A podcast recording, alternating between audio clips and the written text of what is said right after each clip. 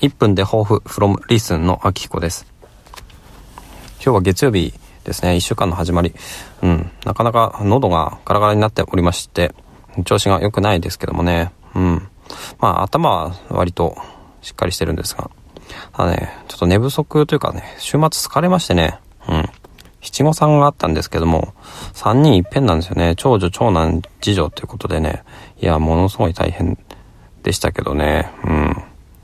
まあでも写真屋さんに行って、あの、着付けとかね、子供の着付けやってもらったりとかして、いや、写真屋さんはさすがだなとは思いましたね。うん。